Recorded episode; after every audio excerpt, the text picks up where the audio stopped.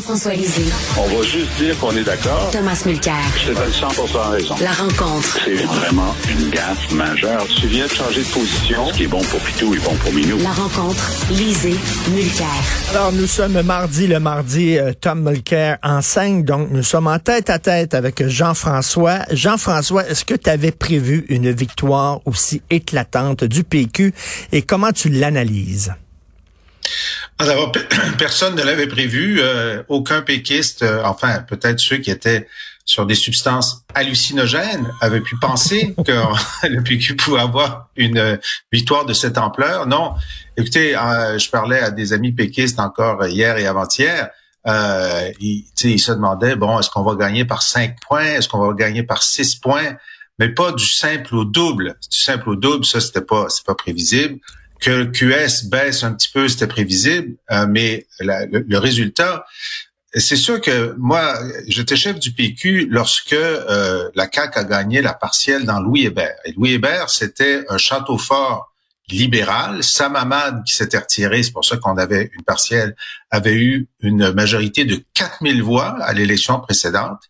Et là, la CAQ, non seulement a égalisé, donc a pris les 4000 voix de Sam Hamad, mais a gagné par 4000 voix. Et lorsque j'ai vu ça, les sondages montraient que ce serait serré. Hmm. Mais une fois dans euh, dans l'isoloir, les les, euh, les électeurs, les électeurs francophones, le vote libéral s'est volatilisé, s'est écrasé. Alors évidemment, c'est assez proche de ce qu'on voit là, parce que euh, une élection partielle, euh, c'est la qualité est tellement supérieure à un sondage parce que un sondage, bon, les gens sont en train de manger, de souper, euh, il y a le bébé qui pleure, etc. Puis on, donne son opinion euh, sans y avoir trop réfléchi. Ça donne une indication en mmh. surface. Mais dans une partielle, on oblige les gens, ceux qui vont voter, à réfléchir, à se poser la question, à discuter entre eux. Donc, ça nous donne une image plus, euh, une bande-annonce de ce qu'est une campagne électorale. Alors, évidemment, c'est juste une bande-annonce. Le film peut être très mauvais. On peut avoir une bande-annonce qui est trompeuse, bien sûr. Mais donc, ça veut dire que les gens de Jean Talon ont réfléchi à la situation, se sont parlé entre eux, puis ils se sont dit deux choses. D'abord, la CAC, euh, il faut leur envoyer une grosse claque. Et quelle est la main la plus disponible pour envoyer une grosse claque? Puis ils ont décidé que c'était le PQ. Ah, attends, attends, une minute, attends une minute, là, je te fais tout de suite une parenthèse. Donc, hmm. tu vois que c'est un message lancé à la CAQ plus qu'un vote pour le PQ. C'est pas tant un vote pour ben le PQ. Ben, c'est la même chose dans Louis Hébert. Dans Louis Hébert, c'était pas un référendum pour François Legault, c'était un référendum contre Philippe Couillard. Et ensuite, une fois que tu es en position d'être, ben, je suis la main qui peut donner la meilleure claque à ceux que vous voulez gifler, ben là, tu transformes ça en disant, ben, nous sommes l'alternative, puis on n'est pas seulement des vengeurs, on a aussi un programme, OK? Bon, mais ça te met le, pied à l'étrier. Et c'est ce que le PQ a eu, c'est ce que la CAQ avait eu dans Louis Hébert, c'est ce que le PQ a eu là. Et ce qu'elle nous dit aussi, c'est que euh, si les électeurs francophones, c'est à 94% francophones dans Jean Talon, si les électeurs francophones sont si fâchés contre la CAQ et si disposé à lui à la, gifler, ou euh, oui, la CAQ, ben il y a rien qui nous dit que c'est pas la même chose dans les autres comtés francophones. Et hier, Philippe Fournier, là, qui fait des, des, projections électorales, il dit ben là, si c'est comme ça, ça veut dire que d'autres comtés de la CAQ dans la région de Québec ou ailleurs pourraient être en difficulté. Et même Québec solidaire, dans Tachereau euh, et dans euh, c'est les deux comtés qui ont à, à, à, Québec, pourraient être en difficulté. Dans Jean Lesage, mm. pourraient être en difficulté. Alors, bon, la, la seule question maintenant, c'est est-ce que les gens vont dire, on lui a donné une claque à Legault, il a l'air d'avoir compris, et d'ailleurs, il a bien dit, c'est pas ma candidate qui a perdu, c'est moi et la CAQ. Donc, il a eu la lucidité de dire ça. Puis il a dit qu'il a compris le message. Mais son premier geste d'humilité, ça a été d'interrompre le discours de Paul Saint-Pierre. Voilà, voilà. Écoute, ah Jean-François, je, je, je, ne comprends pas. Jamais je ne croirais qu'il n'y avait pas une télévision et qu'il ne voyait pas que Paul Saint-Pierre Plamondon était en train de parler. Évidemment, là, tous les diffuseurs qui diffusaient le discours de Paul Saint-Pierre, quand ils ont vu le premier ministre prendre la parole, ils ont coupé le micro à Paul Saint-Pierre, ils sont allés au premier ministre. Mais quel manque de courtoisie élémentaire alors que son message était je vous ai compris. vous, vous trouviez que j'étais trop arrogant. mais, là, j'ai compris. C'est fini l'arrogance. Mais toi, le petit toast, toi, mon oncle va parler. c'est vraiment un, contre-message. Puis ça me fait penser à le soir du référendum de 95. Un des gars qui avait sauvé le camp du non, c'était Jean Charest et euh, Jean Charest qui était euh, euh, chef du micro-parti conservateur fédéral, parce qu'il était juste deux, hein, lui puis une députée de Terre-Neuve à l'époque, mais il avait fait une performance, avait été l'étoile montante du camp du non. Il était en train de parler, puis Jean Chrétien, il a coupé la parole. Évidemment, comme tu dis, quand le premier ministre vient parler, tu coupes la parole à celui qui parle. Mais oui. et ça avait, ça avait été vu par Chrétien comme un geste d'une mesquinerie et d'une ingratitude face à ce gars-là qui l'avait aidé à gagner son référendum puis à sauver sa, vie politique finalement. Ben oui. Alors donc euh, c'est ça. Donc un faux pas dans la route vers la, le, le rétablissement de la lien, du lien de confiance. Le premier ministre a trébuché à son premier pas et je vous ai bien écouté, mais maintenant, laissez-moi parler. C'était vraiment ça. Euh, écoute, euh, Jean-François, tu es un gars qui aime beaucoup la culture. On se croise régulièrement euh, dans des premières de films, au théâtre et tout ça. Je te vois souvent. Euh, tu as vu le dernier Denis Arcand, Testament? Je l'ai vu. Moi, j'ai adoré. J'ai écrit une chronique dithyrambique. J'ai cru savoir que tu es beaucoup plus tiède que moi sur Testament. Oui. Oui. Alors, écoute, les films de Denis Arcand, c'est toujours un événement et c'est toujours controversé. Euh, évidemment, c'est un testament. Là, les gens vont pouvoir le voir. Puis je les invite à aller le voir. De toute façon, on n'a pas le choix. On est des Québécois. Denis Arcand, c'est notre, euh, je sais pas, c'est notre Scorsese, euh, c'est notre Coppola. Il faut voir tous ces films. Ça, c'est certain. Et puis il faut, faut, faut, se faire une tête, il faut en discuter. Bon. Mais lorsqu'on est de la stature de Denis Arcand, moi, je m'attends à des films de très grande qualité. Comme Coppola a dit un jour, qu'est-ce que tu veux? Là où on est rendu, on est, euh, on est condamné à être géniaux. Il faut être géniaux. On peut pas arriver avec une petite bluette. Bon.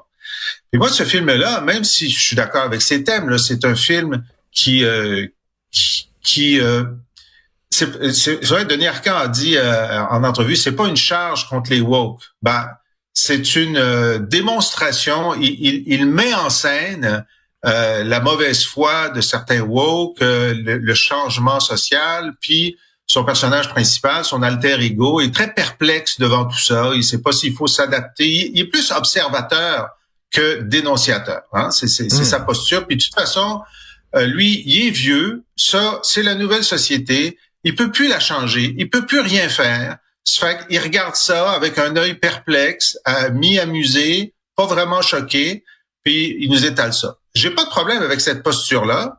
Euh, j'ai pas de problème avec le thème, mais je me dis, écoute, ça va pas loin là. C'est c'est comme on reste au premier niveau de l'acte dramatique puis de la démonstration.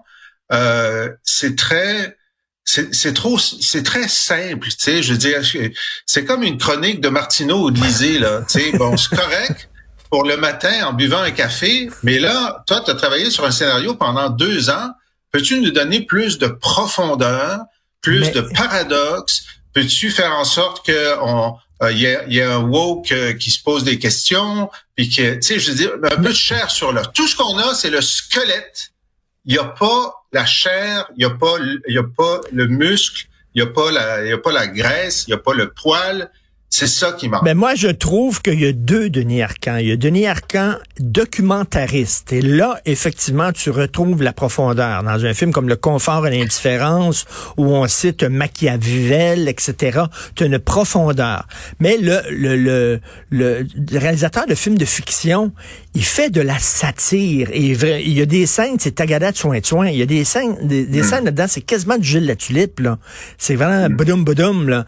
Et, mais il a tout le mm. temps été comme ça. C'est comme dire euh, de Fellini, il est superficiel. Ben oui, mais c'est ça, Fellini, il est superficiel. Mm-hmm. C'est ça, Denis Arcand, c'est que il utilise l'humour pour faire passer son message.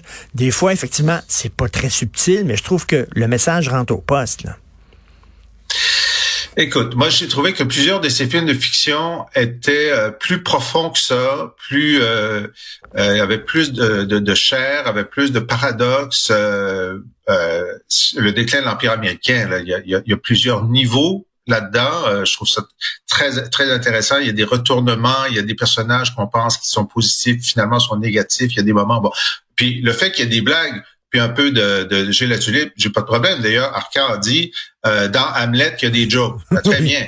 Mais il y a aussi une énorme profondeur de, euh, de, de, personnages, puis de, euh, de, de, de, de perplexité devant la vie, puis tout ça. Alors, donc, écoute, moi je trouve que Jésus de Montréal, par exemple, quand tu regardes ça, il y a tellement de messages et de sous-messages et de c'est sur la société de consommation, c'est sur euh, l'exploitation, c'est sur la vérité historique, la fausseté historique. Tu sais, c'est un film euh, immense, c'est un film immense. Alors que là, je trouve que c'est un petit film et je trouve que c'est dommage si c'est le dernier film de Denis Arcand, peut-être qu'il y en aura un autre, on ne sait pas. Il nous a dit qu'il avait aucune difficulté à monter ses films lorsqu'il les faisait, mais si c'est le dernier, ça finit euh, pour moi. Euh, sans la grandeur attendue d'un homme de sa stature. Tu disais, c'est comme une chronique de Lisée ou Martineau euh, qui s'attaque au woke. Nous autres, par exemple, on aurait vraiment fessé à coup de masse, alors que euh, Denis Arcan, comme tu le disais, le personnage, il est pas tant en colère, il est pas tant enragé qu'il est perplexe. C'est comme il y a une mhm. indulgence. Hein. Il parle aux jeunes, il, il les accuse pas. Euh, il parle aux jeunes, il essaie de les comprendre, il les comprend pas. Il se rend compte que lui, lorsqu'il était jeune, lui aussi voulait changer le monde. Il y avait un combat. Les jeunes ont leur combat. Il ne comprend pas leur combat. Il les accuse pas nécessairement. Il les condamne pas. Il, il dit rien. Il y a un nouveau monde qui est en train de se construire. Je, je n'ai rien à faire avec ce monde-là. Et, ça, cette indulgence-là, ça m'a assez touché quand même. Ben, c'est de l'indulgence, puis en même temps, c'est de la démission. C'est de dire, ben, si tu as 70 ans, t'es plus dans le game. Alors, euh, ça se passe, je comprends pas. D'ailleurs, en entrevue, il dit, je comprends pas. J'ai montré ça, je le comprends pas. Maintenant, la façon de le montrer, c'est un choix. Donc, il y a un groupe euh, de gens qui, euh, devant une résidence pour personnes âgées, qui manifestent parce qu'il y a une fresque qui montre de façon euh, biaisée euh, une rencontre entre, euh, je pense, c'est Jacques Cartier et des autochtones. Ils sont contre la fresque. Et là, euh, Arcand démontre que ces gens-là, ce sont pas des autochtones. D'ailleurs, il fait venir une vraie autochtone de Kanawake qui leur parle en plusieurs langues autochtones, puis ils peuvent pas répondre. C'est juste des étudiants anglophones ou même des Français qui étudient à Montréal et qui, qui, qui scandent des slogans en anglais. Donc, c'est pas des vrais autochtones. Mais donc, il, il, il, montre là la, la, mauvaise foi dans, dans, dans, ce truc-là. Donc, c'est donc il le montre pas d'une façon positive, mais euh, mais c'est en même temps, c'est la, la, la vraie la vraie autochtone qui fait venir. Elle dit mm-hmm. oui, cette fresque-là, elle est offensante. Je la juge offensante et elle me donne envie de pleurer. Elle a les yeux pleins d'eau. Et cette scène-là, elle est très touchante parce que Arcan dit, euh, euh, OK, je, compte les woke, mais en même temps, euh, peut-être qu'il y, a, y a quelque chose de, de, de, solide dans leur combat, sauf qu'ils le manifestent mal. Et c'est pas les bonnes personnes, puis il prend pas le bon discours, mais effectivement, cette fresque-là, elle est raciste quelque part. Euh, et ça, je trouve Selon l'Autochtone, elle, euh, elle, elle, est euh, un genre d'indication parce que c'est la première rencontre. Et d'ailleurs, il faut dire que Jacques Cartier ment aux Autochtones lorsqu'il les rencontre. Ça, c'est la réalité historique. Il met sa croix. Alors, les Autochtones disent, pourquoi tu mets ce truc-là chez nous? Puis il dit, ah non, c'est juste pour signaler, alors que la croix, c'est pour prendre possession au nom du roi français. Puis il dit aux autochtones, non, non, c'est juste pour signaler aux bateaux là qu'ils peuvent, ils peuvent venir ici. Donc euh, l'établissement c'est fondé sur un mensonge. euh, cela dit, euh, écoute, euh, qu'est-ce que je voulais dire? À la fin, alors il y a une prédiction pour ce qui va se passer dans le futur. Alors ceux qui veulent pas savoir ça, arrêtez d'écouter tout de suite. C'est que dans dans pas grand temps, 30 ans plus tard, il laisse entendre que dans 30 ans, les Chinois vont avoir pris le contrôle du Québec. mais, mais là, j'ai trouvé une faiblesse, c'est que c'est un, c'est un, c'est un film très noir, un peu comme L'Ange des Ténèbres, même si on y rit beaucoup. Euh, c'est un film quand même, c'est un constat qui est désespérant du Québec. Et à la toute fin, on, on dirait qu'il se dit, je peux pas laisser les gens sur un constat aussi pessimiste. Donc, il, mm. il invente comme un genre de petite pirouette pour arriver avec un peu d'espoir euh, un peu de, ben, bon, de lumière dans l'obscurité. Et je la trouve prise de contrôle par les Chinois, c'est un espoir euh, mitigé. Non, non, juste avant la scène, juste avant, euh, c'est ah une petite pirouette que je trouve un peu simple, mais mais mais, mais bon quand même. Euh, écoute, tu t'attendrais que même un tu dis pas que c'est un mauvais arcan, mais tu dis que c'est un arcan décevant, mais un arcan décevant, pour prendre tes mots, parce que moi j'ai aimé, un, un arcan décevant vaut mieux que ben d'autres films québécois. D'ailleurs, à un moment donné, tu as le personnage joué par Rémi Gérard, puis je trouvais ça assez culotté de la part de Denis Arcand. Il dit, ah, j'ai vu un film québécois insignifiant. Et là, tu c'est comme Arcand qui juge ses pères. oui, absolument. Mais euh, je dirais une chose, il y, a, un livre extraordinaire, un petit livre extraordinaire par Carl Bergeron ben sur Denis Arcand qui a été publié une dizaine d'années. Et il montre que ben, Arcand c'est un pessimiste. C'est lui, c'est pas, c'est pas à 70 ans qu'il a décidé qu'il avait rien à faire. C'est à 25 ans. À 25 ans, il a décidé qu'on était sur les marches de l'Empire américain. On était un peuple euh, qui n'avait pas de colonne vertébrale et donc il se passerait rien.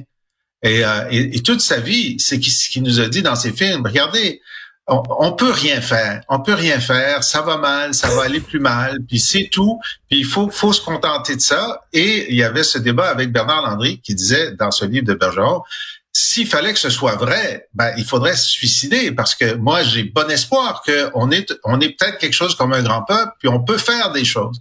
Alors, c'était, Arcan aura été toute sa vie celui qui euh, nous dit que euh, ben, on est essentiellement né pour un petit pain, puis on peut mettre du beurre dessus, mais faut pas, euh, faut pas avoir trop d'espoir. Alors il le dit encore dans ce dernier. Mais il le dit dans une entrevue qu'il a accordée à la presse. Il dit je ne crois plus aux solutions collectives. On a essayé par mm. exemple avec le marxisme et tout ça, ça n'a pas fonctionné. Je ne crois plus aux utopies mm. collectives.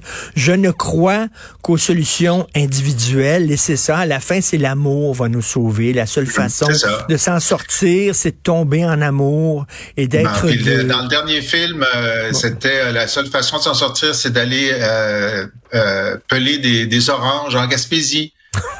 Alors c'était ça, mais il dit je ne crois plus.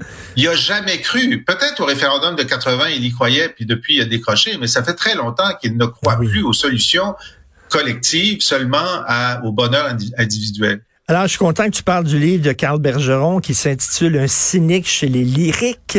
Euh, la mhm. génération lyrique, c'était le terme de François Ricard pour parler des baby boomers. Et tu sauras, mon cher Jean-François, que Carl Bergeron était ici deux jours après ah. la première du film il a adoré. Il trouve que c'est un film ah, magistral. il a adoré le dernier de Il devrait, il devrait rééditer. Et tu sais que, euh, je sais pas si c'est une nouvelle, tu sais que Paul Arcan est en train de préparer un documentaire sur, euh, sur Denis Arcan sur Denis Arcan. Ben, coup ouais. Alors, Je sais avec... pas si son cousin, hein, j'ai jamais, euh, jamais remarqué que c'était le même nom de famille, mais j'ai hâte de voir ça. Est-ce que ça va être avec Gabriel Arcan aussi, tant qu'à faire? Euh, ah, ça devrait. merci beaucoup, Jean-François. On se reparle demain. Bonne journée. Salut. À demain. Bye.